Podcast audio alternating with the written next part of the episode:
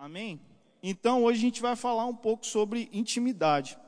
Eu queria que vocês abrissem a Bíblia é, no Salmo 25. Salmo 25, versículo 14.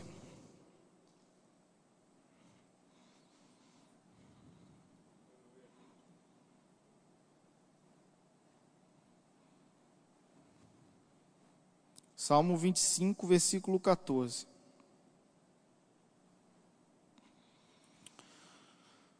O Senhor Deus é amigo daqueles que o temem e lhes, e lhes ensina as condições da aliança que fez com eles. Vou ler de novo.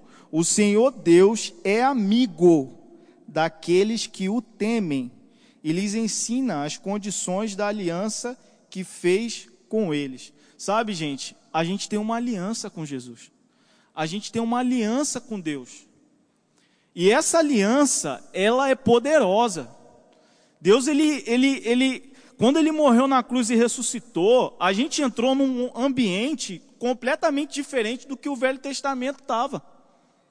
Hoje a gente tem acesso à cura, a gente tem acesso à prosperidade, a gente tem acesso a várias coisas por causa dessa aliança. E se a gente só tem informação disso, não adianta. A gente precisa é, é se firmar nessa intimidade com Deus. E o que, que é o temor? O temor é o respeito pela presença dele. O pastor ele falou sobre isso aqui esses dias no, no culto de domingo. Às vezes a gente está aqui no culto aqui, as coisas estão acontecendo e a galera está mexendo no celular, no WhatsApp e tal, e fica levantando e conversando e, e fica conversando ali atrás. Sabe, cara, Deus ele ele ele ele tá nesse ambiente e também está na tua casa, ele cara, ele ele tá, tá, tá ele tá sendo ministrado no coração agora das pessoas. Milagre está acontecendo nesse ambiente, salvação está acontecendo nesse ambiente. A palavra que é poderosa para salvar e libertar, ela está sendo pregada aqui. Quando o louvor está ministrando aqui, sabe, o Espírito Santo ele está agindo nos corações aqui. Então esse ambiente é diferente. Aqui está a congregação dos santos, é, com, é onde os irmãos estão reunidos. Sabe? Então, assim, tem, tem um ditado que fala: uma andorinha só não faz verão, sabe? Tipo assim, cara, aqui está todo mundo, sabe? A, a Bíblia diz que onde dois ou três estiverem reunidos no nome dele, ali ele estaria. É a palavra. Então, tipo, Deus ele está nesse lugar. Amém? Então a gente precisa ter um respeito, gente. A gente vive num tempo em que, por causa a, a graça, ela tem sido deturpada, sabe? As pessoas elas têm é, é, visto a graça de um, como se tivesse tipo, ah, é tudo de, de qualquer jeito. E não é bem assim, sabe? Não é bem assim, não. A gente precisa ter um, um, um, um certo respeito, sabe? Pelo Senhor. Não é bagunçado. Vocês vão ver que no Novo Testamento coisas aconteceram que assim, que, que hoje em dia não acontece, mas se houvesse a manifestação da glória de Deus, iria acontecer. O que, que acontece, pessoal? É, na Bíblia, de Gênesis a Apocalipse, a gente vai encontrar um padrão, sabe? Vem uma ordem divina, a glória de Deus se manifesta, e vem julgamento por causa dessa falta de respeito com a ordem divina. Em Gênesis, Deus ele dá uma ordem, haja luz e houve luz, haja firmamento e houve firmamento, ele dá uma ordem divina, vai criando as coisas, e com isso vem a glória de Deus. Nossa, o mundo é lindo, Deus é maravilhoso, tal. E Deus ele cria o homem, a imagem e semelhança dele e dá uma ordem para o homem, fala: "Olha, você não pode comer desse fruto e tal". E o homem vai faz o quê? O homem come. E logo vem o julgamento. Qual que é o julgamento? Separação. O homem é separado de Deus.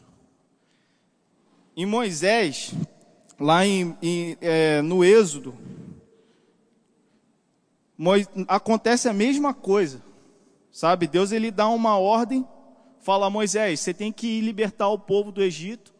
E ele vai e acontece aquele monte de milagre, tipo, o, o, povo, o povo é liberto de uma forma extraordinária, é o mar se abrindo, é um monte de praga acontecendo, Deus ele se manifesta com fogo, com, com uma nuvem de dia, é, é maná caindo do céu, é, é a glória de Deus se manifestando. E aí, vem uns camarada, filho de Arão, e faz o quê? E levanta fogo estranho para o Senhor. Havia uma ordem do, do que Moisés deu uma organização de como que tinha que ser feito o culto, no caso a adoração a Deus. E o povo não podia fazer isso de qualquer jeito, era só os levitas que podiam levantar incenso, aquela coisa toda. E aí os filhos de Arão levantaram fogo estranho para o Senhor. E o que, que aconteceu? Julgamento. Morreram na hora. Sabe? E aí a gente às vezes acha que isso é só coisa do Velho Testamento mas não é. é. Vamos abrir lá em Levítico, capítulo 10, do 1 ao 3. Gente, eu não quero que vocês fiquem com medo, tá? É um negócio meio. É, é, é bem sério que a gente está tratando aqui hoje, mas assim, eu creio que o que Deus tem para. O que vai acontecer, gente, nesses últimos dias, sabe? de milagres e maravilhas e a igreja verdadeiramente colhendo muitas vidas, vai acontecer manifestações extraordinárias do poder de Deus. Eu creio, gente, numa coisa muito louca. Eu creio em culto, a conferência acontecendo aqui e gente sendo curada nos hospitais, assim, de uma forma extraordinária. E se a gente não, não tiver isso bem alinhado, a gente vai ter problema. Sabe? Então, vamos abrir a Bíblia em Levítico 10. Levítico 10, do 1 ao 3. Nadab e Abiú, filhos de Arão, pegaram cada um seu queimador de incenso, colocaram o incenso dentro e puseram fogo e apresentaram a Deus o Senhor como oferta. Mas não fizeram isso de acordo com as leis de Deus. E por isso ele não aceitou a oferta. De repente, saiu um fogo da presença do Senhor e os matou. E assim os dois morreram ali, aonde Deus estava. Só até aí. Gente, eles desobedeceram uma ordem divina. E veio um julgamento instantâneo. Na hora veio o julgamento. Por quê? Porque a glória de Deus estava se manifestando de uma forma extraordinária naquele ambiente. Eles viram a maneira como é, Deus libertou o povo de Israel do Egito. Eles viram os milagres de Deus provendo alimento, Deus provendo água, Deus protegendo do, do, do sol, Deus, Deus se manifestando com fogo de noite por causa do frio do deserto. Eles estavam vendo tudo isso. Eles estavam vendo o poder de Deus. E o que, que aconteceu? Eles fizeram uma coisa de qualquer jeito. E aí veio o julgamento. No Novo Testamento, também aconteceu isso. Isso não é só algo do Velho Testamento. Vamos abrir lá em Atos, capítulo 5. Atos, capítulo 5.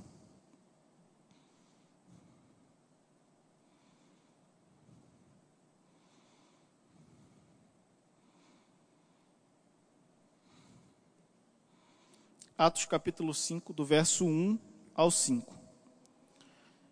Ananias e Safira. A gente está falando da nova aliança, amém? A gente não está falando mais da velha aliança. A gente está falando da nova. É o que a gente está vivendo hoje, gente. A gente está dentro dessa aliança aqui. Mas um homem chamado Ananias, casado com uma mulher que se chamava Safira, vendeu um terreno e só entregou uma parte do dinheiro aos apóstolos, ficando com o resto. E Safira sabia. Então Pedro disse a Ananias: Por que você deixou Satanás dominar o seu coração? Por que mentiu para o Espírito Santo? Por que você ficou com uma parte do dinheiro que recebeu pela venda daquele terreno? Antes de você vendê-lo, ele era seu. E depois de vender, o dinheiro também era seu. Então por que resolveu fazer isso? Você não mentiu para os seres humanos, mentiu para Deus. Assim que ouviu isso, Ananias caiu morto, e todos os que souberam do que havia acontecido ficaram com muito medo. Ele mentiu, gente. Ele reteu parte do dinheiro. Talvez falou que ia fazer tudo e não fez. Estava fazendo a coisa de qualquer jeito. Uma oferta de qualquer jeito. Sabe? A gente tem que entender o que, que é respeitar e o que, que é ter reverência com as coisas de Deus. Sabe? A gente precisa é, começar a refletir um pouco nisso. E não tratar as coisas do Senhor de qualquer forma. E não viver a nossa vida de qualquer maneira não crê na palavra apenas em parte, mas a gente precisa crer no todo. Amém? Antes de Deus manifestar a glória dele, vai acontecer uma ordem divina. Quando a glória de Deus é revelada, a bênção ela se manifesta, mas também toda irreverência, desordem ou desobediência recebem um julgamento imediato. Então, querido, quando coisas grandes do Senhor estão sendo manifestas, quando há uma manifestação muito grande da presença de Deus e da glória de Deus, o, o julgamento também vem rápido. Sabe, o julgamento também vem rápido. Porque é, Deus ele é santo. Ele não é, não é bagunça. Sabe, as coisas de Deus não é bagunçado. É tudo com ordem e decência. Então a gente como jovem que crê numa manifestação extraordinária da presença de Deus, Sabe, a gente que está crendo em cura, a gente que está crendo em libertação, está crendo em coisas grandes do Senhor, a gente precisa considerar muito isso, sabe? A gente precisa levar isso muito a sério. Como é que a gente tem tratado as coisas do Senhor? Como é que a gente tem agido da, a, a nossa vida? Como é que a gente tem vivido a nossa vida? Será que a gente tem vivido a nossa vida de qualquer maneira, de qualquer jeito? Será que a gente tem só informação sobre Jesus? sobre o Senhor? Será que a gente só tem informação da Escritura, mas assim, aquilo que a Escritura fala, que a gente deve é, vigiar, que a gente deve largar, será que a gente está carregando isso ainda? Vocês estão entendendo? Amém, gente? Pesado, né? mas é a palavra, gente. Sabe, a gente, é, nós precisamos entender isso. Aí talvez você deve estar pensando assim, pô, Daniel, mas o que Ananias e Safira fizeram, hoje acontece coisa até pior. Por que, que, por que, que no, o julgamento não vem rápido? Sabe, eu estou vendo cura acontecendo, estou vendo milagre acontecendo, tem gente fazendo coisas de qualquer jeito, mas por que, que não, o julgamento não vem rápido? E para falar um pouco sobre isso, vamos abrir lá em 1 Samuel, capítulo 2.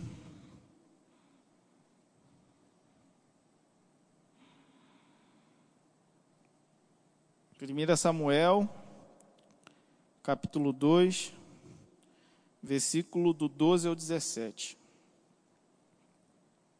Vocês estão entendendo, gente? Amém? Os filhos de Eli. Os filhos do sacerdote Eli não prestavam e não se importavam com Deus, o Senhor. Eles não obedeciam aos regulamentos a respeito daquilo que os sacerdotes tinham o direito de exigir do povo quando o homem estava oferecendo seu sacrifício, o ajudante do sacerdote vinha com um garfo de três dentes, e enquanto a carne estava cozinhando, ele enfiava o garfo dentro da panela, e tudo que o garfo tirava ficava sendo do sacerdote. Era costume fazer isso todas as vezes que um israelita ia a Siló para oferecer sacrifícios. Mas, antes mesmo de a gordura ser tirada da carne e queimada, os filhos de Eli mandavam que o ajudante do sacerdote fosse e dissesse a quem estava oferecendo o sacrifício: Me entregue um pedaço de carne para o sacerdote assar. Ele não vai aceitar de você carne cozida, mas só carne crua. E se o homem respondia: Deixe que a gordura queime primeiro, depois você pode tirar o que quiser, o ajudante do sacerdote dizia: Não entregue logo essa carne, senão eu a tomarei à força. 17. Assim, os filhos de Eli tratavam com muito desprezo as ofertas trazidas a Deus o Senhor. E para o Senhor, o pecado desses moços era muito grave. Qual é a diferença dos filhos de Eli para os filhos de Arão? Talvez a gente pergunte, cara, os caras levantaram incenso. Isso daqui a gente está falando de uma oferta.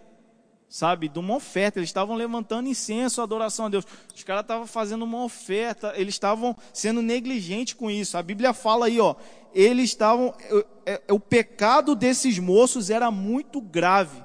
Mas por que, que o julgamento não vinha rápido? Por que, por que, que os filhos de Eli não morreram rápido, igual os filhos de Arão? A resposta está aí um pouco mais na frente, no capítulo 3, no versículo 1. Eu gosto da Bíblia, que a Bíblia é o livro que ela mesma se explica, querido. Ela tem, ela vai, ela vai se explicando. Samuel ainda era menino. Vocês estão entendendo, gente? Samuel ainda era menino e ajudava Eli na adoração a Deus, o Senhor. Naqueles dias, no caso, nos dias dos filhos de Eli, naqueles dias, poucas mensagens vinham do Senhor e as visões também eram muito raras. Então, irmãos, o que, que a gente está vendo aqui? Que na época dos filhos de Eli, não estava tendo as manifestações que os filhos de Arão viram. Vocês estão me entendendo?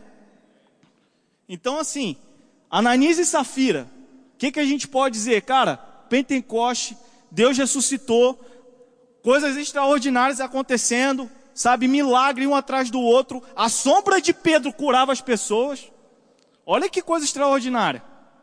O julgamento veio rápido. A gente está crendo por uma colheita extraordinária, gente. Milagres vão acontecer nesse ambiente, curas vão acontecer nesse ambiente, nessa cidade. A gente ora aqui, para onde você pisar no seu trabalho, pessoas serão curadas. Agora você imagina, se, poxa, se a gente fica vivendo na carnalidade, se a gente fica vivendo de qualquer jeito, o que, que vai acontecer, gente? Então, assim, é muito top a gente orar, a gente crer e tal, mas será que a gente está pronto? Será que a gente está pronto para o que Deus vai fazer? Que Ele vai fazer, querido. Não é por causa de um ou dois que o negócio não vai acontecer, não, porque vai, se está escrito, vai. A colheita vai vir, ela vai ser grande. O tempo está passando, o Senhor está voltando. Amém? A gente precisa ter reverência nas coisas de Deus. Não podemos mais aceitar a maneira de qualquer jeito. Ah, eu faço o que eu posso. Ah, eu vou fazer quando der. E o Espírito Santo está lá falando contigo. Cara, vamos conversar. Vamos ler a palavra. Toda semana, gente. A gente escuta coisas maravilhosas nesse púlpito sabe? A gente precisa considerar a palavra. Amém? No Brasil, se você fizer uma pesquisa, a gente vai ver que tem muitas igrejas evangélicas, a gente tem uma multidão gigantesca de cristãos. Só que é preciso a gente chegar na maturidade para o milagre de Deus acontecer, para as coisas realmente acontecerem. A gente precisa crer, gente. A gente não pode ter somente a informação de que Deus cura. A gente tem que experimentar isso. Crer nesse nome. Começar a procurar, Senhor, eu quero ver, eu quero ver isso acontecer. Eu creio na tua palavra, Pai. Ter ousadia, ter autoridade, não deixar Satanás criar dúvida na tua cabeça. Amém? As visões eram muito raras, Deus falava pouco com o povo. Por causa do que? Da falta de santidade. O povo estava adorando outros deuses, estava fazendo as coisas de qualquer jeito no período de Eli. Aí Deus escolhe. A coisa, gente, a coisa estava tão séria na, nesse, nesse período. Porque assim, é maravilhoso a gente ver a história. Nossa, Samuel, que lindo. Um menino pequeno. Gente, Deus ele não conseguia falar com, com adulto. Ele teve que pegar uma criança para poder fazer alguma coisa. Tem noção? É muito sério isso aqui. Sabe? É muito sério. Será que, será que assim, será que, cara, será que Deus vai precisar usar as crianças do ministério infantil para fazer aquilo que é para eu e você fazer? Será que ele vai ter que, tipo, esperar mais um tempo para poder, não, cara, agora não vai dar? Será, gente? Eu não quero isso. Sabe? Eu não quero isso. Aquilo que é para mim você fazer, a gente tem que fazer, amém? Aleluia. Deus é bom, gente. Sobre santidade, a gente precisa entender três coisinhas, sabe? Deus ele é santo. É um dos atributos morais do Senhor é que ele é santo. Vamos abrir lá em 1 Pedro 1, do 15 ao 16. Vocês estão entendendo, gente? 1 Pedro 1, do 15 ao 16. Pelo contrário, sejam santos em tudo o que fizerem, assim como Deus que os chamou é santo. Porque as Escrituras sagradas dizem: Sejam santos, porque eu sou santo. Amém? Então, nós somos santos, amém? Quem aqui aceitou o Senhor Jesus como Senhor e Salvador? Querido, se você aceitou, você é santo. Sabe? Se você aceitou o Senhor, você é santo. Mas agora, você precisa viver dentro dessa natureza. Você precisa procurar se esforçar a aplicar a palavra na tua vida. Para o quê? Para você, como eu falei, chegar na maturidade, chegar ao pleno conhecimento da verdade. A gente não pode. É, é, o apóstolo Paulo fala: esqueço-me das coisas para trás ficam, avanço para que diante de mim estão. Não dá para você ficar pensando no passado, ah, porque eu fazia isso tal. Vamos supor, vocês cometeram erro hoje. Ah, pô, cara, não dá, não sou mais santo não. Fica com aquele negócio, né? Não sou santo. Oh, pequei, tô, tô, tô mal. Não, querido, você é santo. Você é santo. O sangue de Jesus te lavou. Se você crê que Ele é o Senhor e Salvador da tua vida, você é santo. Amém? Agora, não dá para ficar vivendo na carnalidade. A carne é algo que precisa morrer. Amém? É algo que precisa morrer. Então, assim, tem que matar essa velha natureza. Tem que ser largado isso. Sejam santos, porque eu sou santo. O que, que Pedro está querendo dizer aqui, gente? Cara, se santifica. A gente precisa se dedicar à palavra, se dedicar à intimidade com o Senhor, orar, falar com Deus, porque senão a casa cai. É interessante que, tipo, eu, eu paro para pensar, gente. Gente, sério, eu leio minha Bíblia todos os dias. Eu criei esse hábito, graças a Deus. E aqui eu não estou falando que, tipo, ah, Daniel é, meu Deus do céu. Não, gente, é, é hábito. Tu, igual, igual você escova o dente bebe água, eu leio a Bíblia. Entendeu? Todo dia. Hábito. Criei esse hábito. Cara, eu leio a Bíblia todo dia. E chega de. Eu leio geralmente de manhã. Chega de tarde. O negócio já fica meio. Você imagina o cara que não lê, velho. Não dá para o cara viver em santidade se o cara não tem contato com a palavra de Deus. Sabe por quê? Porque o que regula a nossa vida é a palavra. A palavra ela é o padrão a ser seguido. O padrão, gente, eu tive uma criação maravilhosa dentro da, dentro da igreja, dentro da palavra. Agora, o padrão não é a, a, como meu pai me criou, minha mãe me criou. O padrão é a palavra. O padrão a ser seguido é a Bíblia. Não é aquilo que você pensa ou acha, é o que a Bíblia diz. Então a gente não pode pegar a palavra e tipo e acreditar somente em parte. Ah, o Senhor Jesus é maravilhoso, ele perdoa todos os meus pecados. Aleluia. Ele perdoa mesmo. Só que assim, cara, isso não é, não é, como é que se fala, chave para você fazer o que você quer não. Não é chave para, ah, então vou viver na libertinagem, daqui a pouco eu peço perdão, o Senhor me perdoa. Cara, não é assim, sabe? O pecado na vida do cristão, ele tem que ser um acidente, ele não tem que ser uma coisa tipo, ah, vou planejar. Não. Vocês estão me entendendo? Amém? Romanos, eu acho que é em Romanos, Romanos 6, não precisa abrir tem uma coisa muito interessante. Aleluia. Deus é bom, gente. Deus é bom. Portanto, ele, aqui no, no livro de Romanos, o, o, o, o apóstolo Paulo ele está falando exatamente sobre justiça de Deus. Ele está explicando sobre que o sangue de Jesus ele realmente purifica de todo pecado, que nada pode separar do amor do Senhor, sabe? Que nada, nada pode separar do amor de Deus, porque ele morreu na cruz e ressuscitou e agora você tem contato com o Pai. Amém? Aí ele vai falando um monte de coisa e quando chega em Romanos 6, ele fala assim: portanto, o que vamos dizer? Será que devemos continuar vivendo no pecado para que a graça de Deus aumente ainda mais? Aí o versículo 2: é claro que não nós já morremos para o pecado, então como podemos continuar vivendo nele? Amém?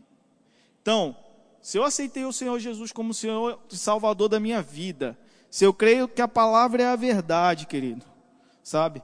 E que eu morri para o pecado, como é que eu posso continuar vivendo no pecado? Quem está me entendendo? É algo que precisa ser deixado, gente. É algo que nos afasta de Deus. Deus é santo. Deus, ele é santo. É um atributo dele. Não é bagunçado. Amém? Não é bagunçado, é muito sério. Amém, gente? A gente não pode mais se conformar ah, porque isso é assim mesmo. Ah, é desse jeito. Não, cara, seja inconformado com o pecado. Não aceita, gente.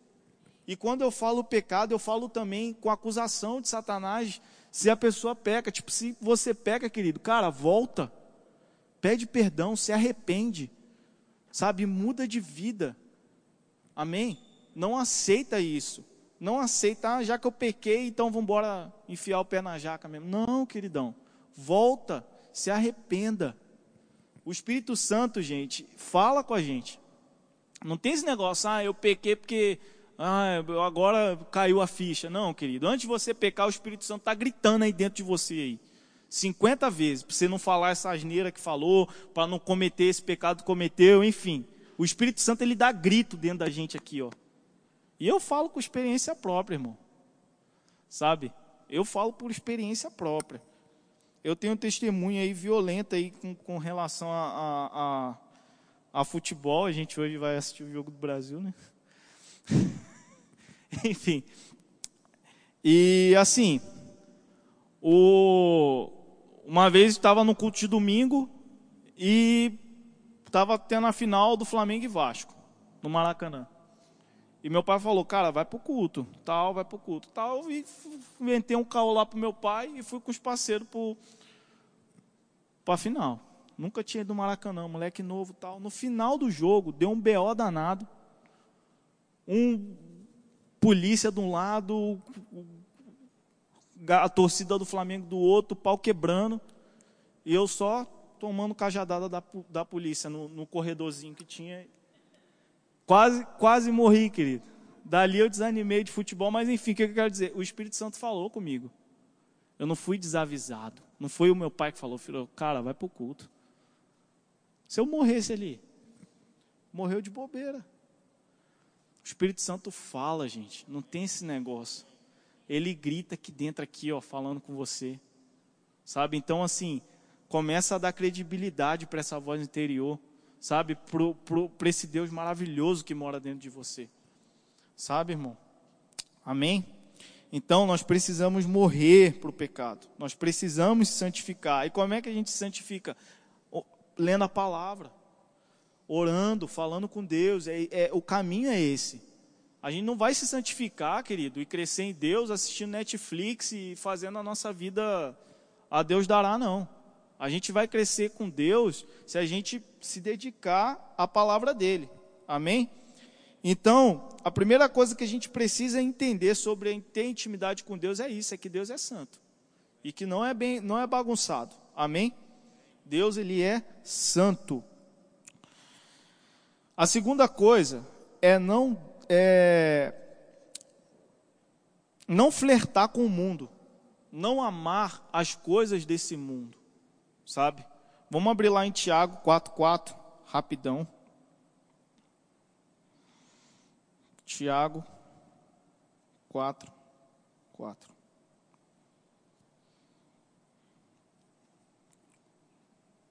Gente infiel, será que vocês não sabem que ser amigo do mundo é ser inimigo de Deus? Quem quiser ser amigo do mundo se torna inimigo de Deus.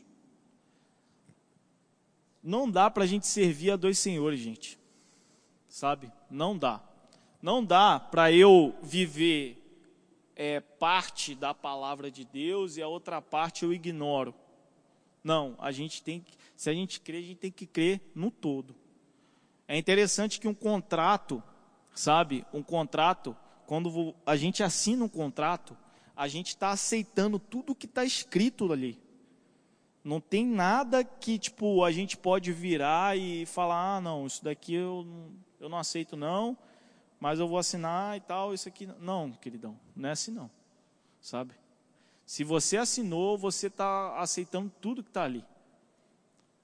A palavra de Deus é a mesma coisa. Não dá para eu crer só em parte dela e a outra parte que não, tipo, eu não, não, vai, não, não, não me favorece, eu vou ignorar. E aí vivo alimentando minha carne, vivo fazendo aquilo que quero, sabe? E não alinho a minha vida segundo a palavra. Flerto com o mundo, faço algumas coisas que o mundo diz que é legal e tal, e depois vou na igreja, peço perdão, tal. Não, irmão.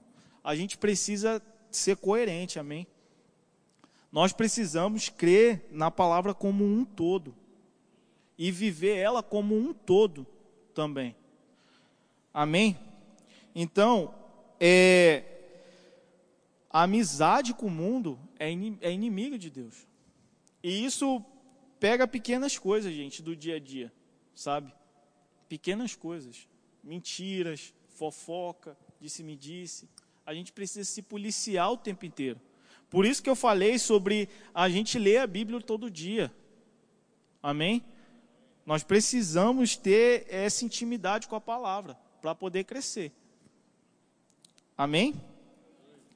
E a terceira e última coisa é a responsabilidade de se santificar é nossa e não de Deus.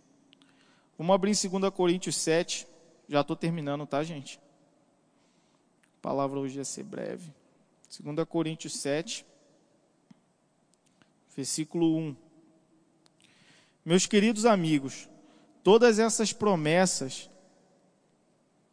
são para todos nós. Por isso, purifiquemo-nos a nós mesmos de tudo o que se torna impuro, o nosso corpo e a nossa alma. E, temendo a Deus, vivemos uma vida completamente dedicada a Ele. Amém? Então, purifiquemo-nos. Em Hebreus 12, não precisa abrir, eu vou abrir. Hebreus 12, 14 ao 15.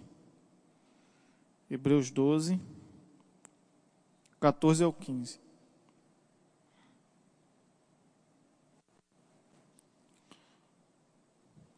Procurem ter paz com todos e se esforcem para viver uma vida completamente dedicada ao Senhor.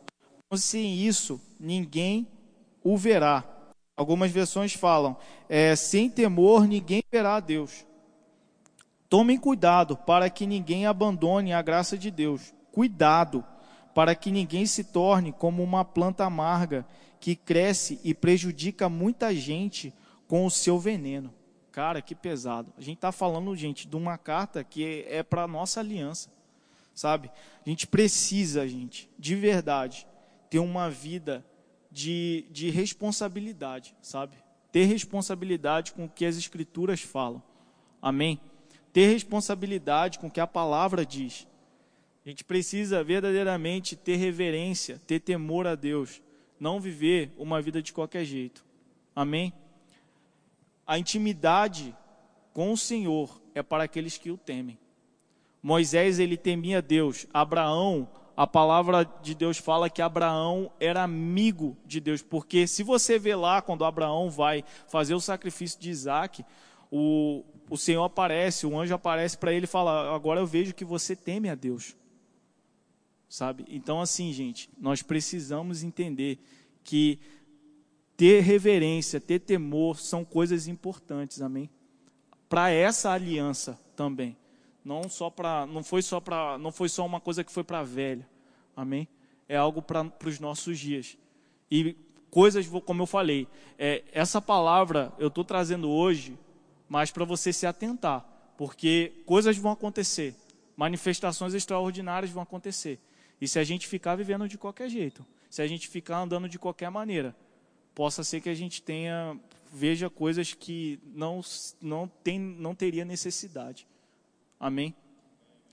Quem entendeu? Amém? Então, gente, vamos se dedicar à palavra. Eu sei que foi meio pesado, mas assim, era isso que, que, que eu queria passar para vocês nessa noite. Amém? É, eu queria fazer uma oração. Eu queria que ficassem de pé. Amém? Pai, graças eu te dou, Senhor, por essa igreja maravilhosa, Pai, por esse corpo, Deus, maravilhoso que é o teu corpo, Pai. Deus, obrigado, Deus, pelos meus irmãos, Senhor. Pai, eu quero te entregar a vida de cada jovem aqui, dos jovens que não puderam vir, Deus. Pai, que verdadeiramente, Pai, nós possamos ser uma igreja conhecida por viver em santidade, por viver a tua palavra na totalidade, Deus.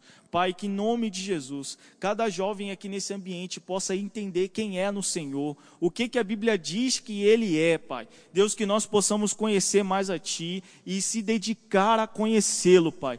Deus, em nome de Jesus, eu repreendo toda acusação de Satanás, Senhor, na mente desses jovens, Pai. Se alguém aqui, Deus, está passando uma dificuldade numa determinada área, Satanás, você perdeu, você não tem poder para acusar essa vida. Aleluia. Deus, obrigado, Pai. Obrigado porque em Ti somos mais que vencedores. Obrigado porque somos libertos, Senhor. Obrigado, Pai, que foi para a glória, Deus, que o Senhor nos libertou. Foi para a liberdade, para a liberdade que Cristo nos libertou. Muito obrigado, Senhor, por tudo, Jesus. Amém e amém.